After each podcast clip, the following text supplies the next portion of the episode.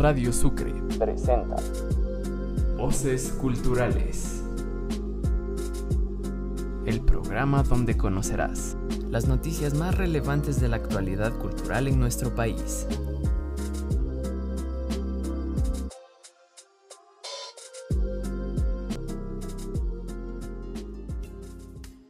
Bienvenidos a un programa más de Voces Culturales.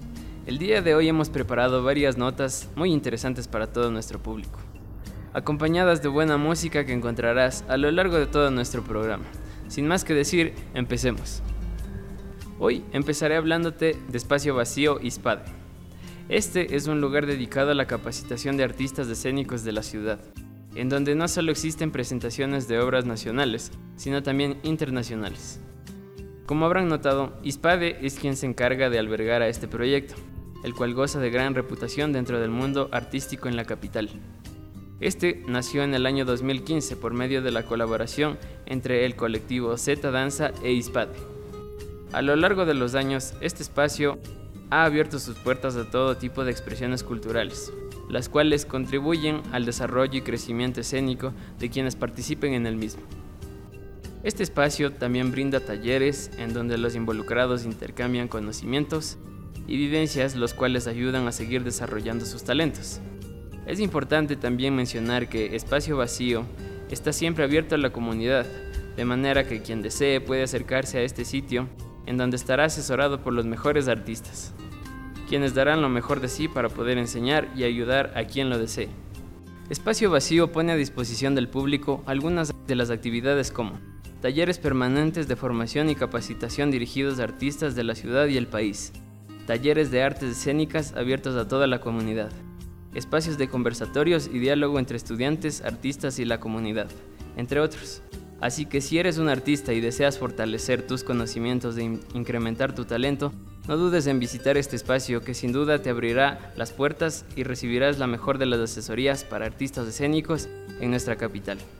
A continuación les dejamos con un tema musical a cargo de nuestro DJ y seguido de esto empieza nuestro siguiente bloque, Cultura Popular.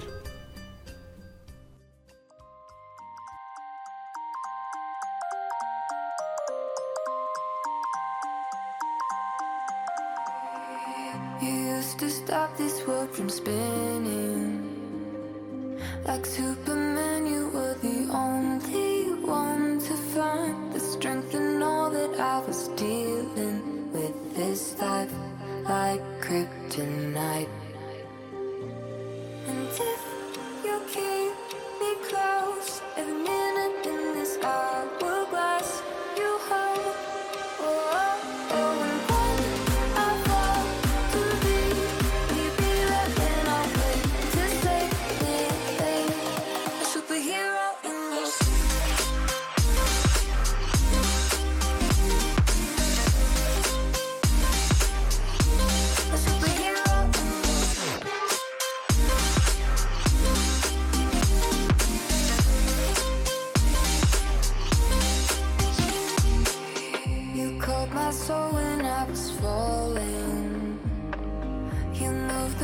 to stop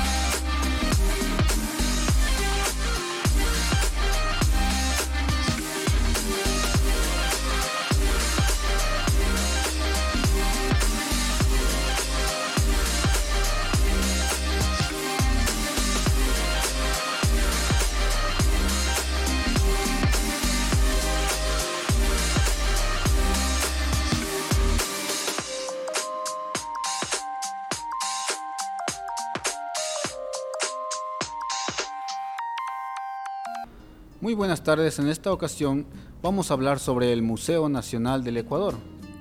Entonces, primero empezamos con qué es un museo. Un museo es un lugar donde las personas vamos a aprender ya sea de historia, de arte o de cultura. Pero también es un lugar en el que muchos nos cuestionamos qué vamos a hacer allá, si vamos simplemente por visitar o vamos porque nos obligan o es para aprender algo. Entonces aquí varían las preguntas que se hacen las personas. Pero en general, el museo es algo que existe y es parte de nuestra cultura, entonces tenemos que vivir con esto. Ahora, el museo Casa de la Cultura nace en 1969, fue fundado en este año, sí, y comenzó en el Banco Central. Como muchos saben, este museo antes se llamaba Museo Nacional del Banco Central. Ya, entonces este fue fundado en 1969 en el quinto y sexto piso del Banco Central, que está frente al Parque Alameda. Para aquel entonces, eh, en su inauguración asistió el doctor José María Velasco Ibarra, ¿sí? y desde entonces ha venido siendo parte de nuestra cultura este lugar. Ahora, en 1990 este lugar fue cerrado por diferentes problemas, pero en 1991 fue reabierto, sin embargo esta vez se ubicó en Casa de la Cultura Ecuatoriana. Para el año 2007, cuando se creó el Ministerio de Cultura, este comenzó a administrar todos los museos a nivel nacional. Entonces para el año 2010 se le cambió de nombre y ahora se le conoce como Museo Nacional. Es decir, de ser Museo del Banco Central del Ecuador, ahora se llama Museo Nacional del Ecuador. Y bien, este museo cuenta con más de 7.000 piezas de antigüedad. Entonces, esto puede ser, aparte de un lugar para aprender, ya sea de cultura, de escultura, de historia, también es un lugar de distracción. ¿Por qué digo distracción? Porque hay por ejemplo, los estudiantes de colegio que muchas veces visitan el museo con sus profesores, para ellos esto resulta ser pues eh, una escapatoria de clases. Entonces por ello se debaten también para qué son los museos. Y bien, este museo, como había comentado antes, tiene más de 7000 piezas y son piezas que puede llamar la atención de las personas porque en unas nos demuestra el tipo de arte que tenían nuestros antepasados. También nos muestra algo místico y cosas que, por ejemplo, nos hace volar la imaginación. Podemos ver figuras ah, muy extrañas y, por ejemplo, si vamos a ese museo vamos a encontrar una momia y se nos viene también historias de fantasmas y cosas así. Bien, entonces, basándonos en estos, yo también quiero invitarles a que visiten el museo Últimamente no ha estado en, eh, servicio a, las demás personas, no ha estado abierto, pero pueden visitar a través de un, de un modo virtual. Eh, buscan en el internet, simplemente ponen Museo Nacional del Ecuador, aparecerá un número de teléfono celular y a través del WhatsApp ustedes pueden reservar una visita virtual. Pero si ustedes prefieren irlo a visitar de un modo presencial, podrían hacerlo desde el próximo mes de octubre Estén atentos a las redes sociales, pueden seguirlos en Facebook e Instagram.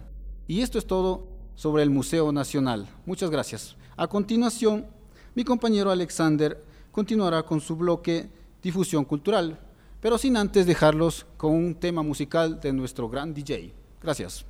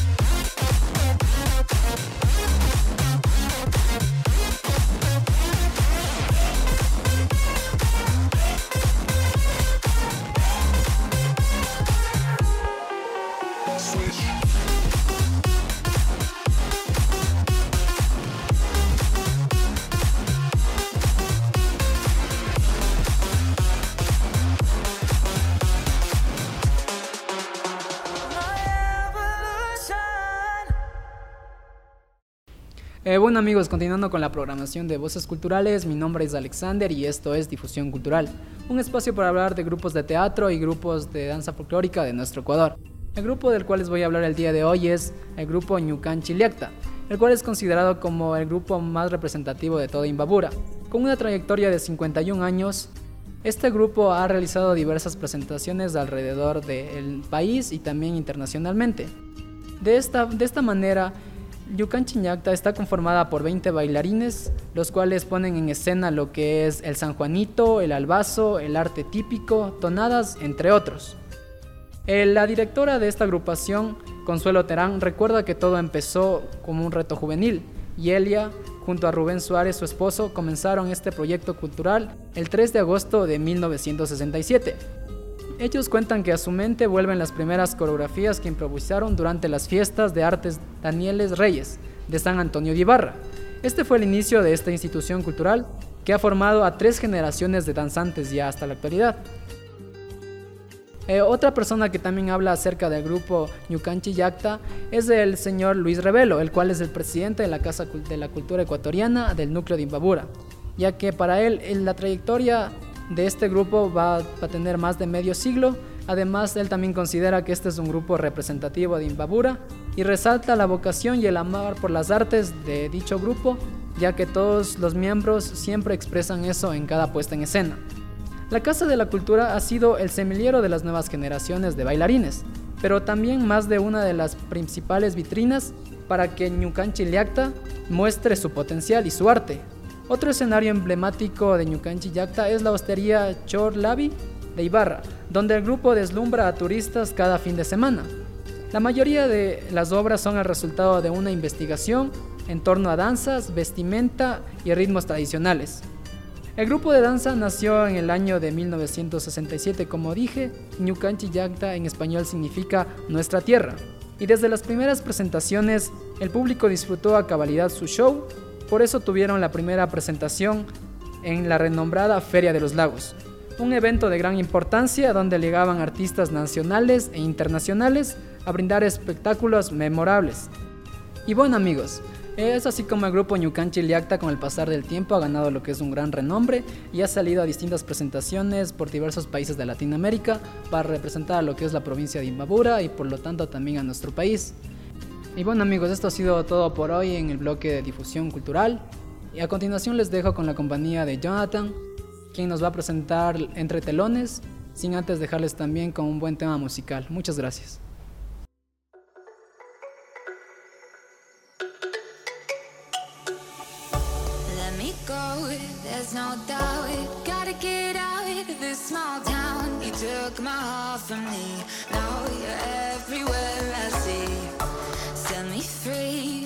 Fly, let me find new kinds of highs. We're just wasting here, waiting for another year. We both know the score. We've been here once before. So many words unspoken. You took my heart, it's already broken. You don't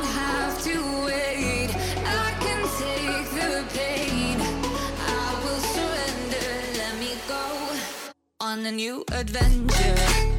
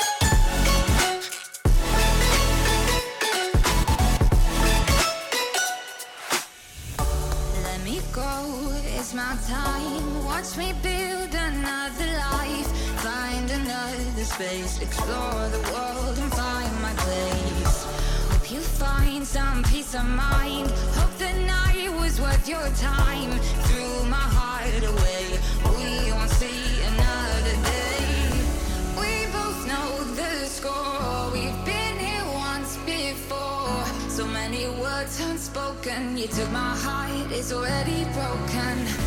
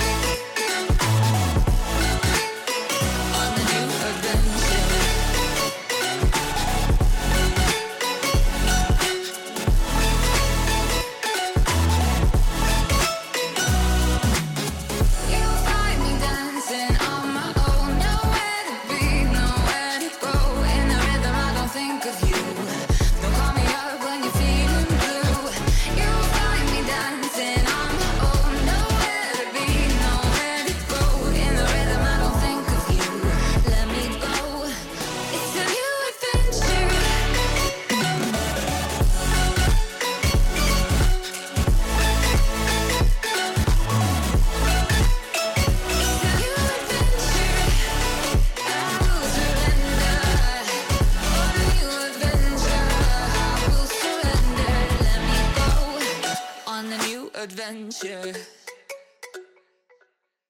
Muchas gracias, Radio Escuchas, por continuar en, la sintonía de voces culturales. A continuación, en Entre Telones, vamos a hablar sobre los artistas en los medios de transporte. Los artistas callejeros tienen múltiples escenarios dentro de la capital, pero aún más importante que el escenario es el propio artista, el cual derrama su arte en cualquier lugar. Y es aquí donde varios músicos o cómicos deciden llevar su arte a los medios de transporte. Dentro de los buses, troles, ecovías, es común encontrar artistas callejeros, muy buenos por cierto, los cuales al no contar con ningún tipo de apoyo, ya sea del Estado o económico, o un trabajo o alguna otra cosa, llevan todo su arte a dichos medios de transporte, mostrando ya sea su música o sus shows de comedia. Los pasajeros dentro del medio de transporte prestan atención a cada una de sus presentaciones. Los jóvenes dejan de escuchar la música de sus celulares para prestar atención y captar lo que el, artista quiere transmitir. Empiezan a entonar sus instrumentos musicales, ya sean guitarras, zampoñas, charango o el rondador, acompañada de su voz. No es impedimento estar tambaleando de un lado al otro en el bus. De su corazón salen letras de amor, desengaño, tragedia, felicidad. Una vez terminado su show, las personas reconocen su talento, por lo cual colaboran al artista con algo de dinero. Y de esta manera varios artistas continúan con su amor por el arte haciendo lo que más les gusta, transmitiendo su mensaje de amor hacia las demás personas. También los cómicos abordan los buses de Quito. Ellos presentan ya sean monólogos o shows en los cuales las personas participan del mismo, sacando carcajadas a las personas mientras van sentados. De alguna manera ayudan a los usuarios a que olviden un poco de sus tensiones y problemas, ya sea a base de risas, en el caso de los cómicos, o música a, eh, cargo de los artistas. Así que los artistas callejeros llegan de varios lugares de la capital y hacen de Quito un lugar con una variedad de arte impresionante, ya que esta es una manera de arte un poco eh, no convencional y por lo cual llega a muchas personas con poco presupuesto y pero cargado de demasiado, demasiado, demasiado amor y arte por, por- las personas que imparten esto. Los callejeros, los artistas callejeros no siempre son comprendidos, en algunos casos son ignorados, lo que genera el malestar del artista. Por eso hacemos un llamado a las personas para que puedan apreciar todo tipo de arte, en este caso un poco diferente, pero con el mismo valor artístico. Así que, si vemos un artista en la calle o ya sea en un medio de transporte, prestémosle atención, porque él, previo a esto, hace una investigación, él lleva años haciendo este arte, así que eh, no queda mejor que apoyarlos e incentivar y que no muera ahí su, su- su arte. Y de esta manera terminamos eh, nuestro bloque entre telones. Y a continuación tendremos la nota del día.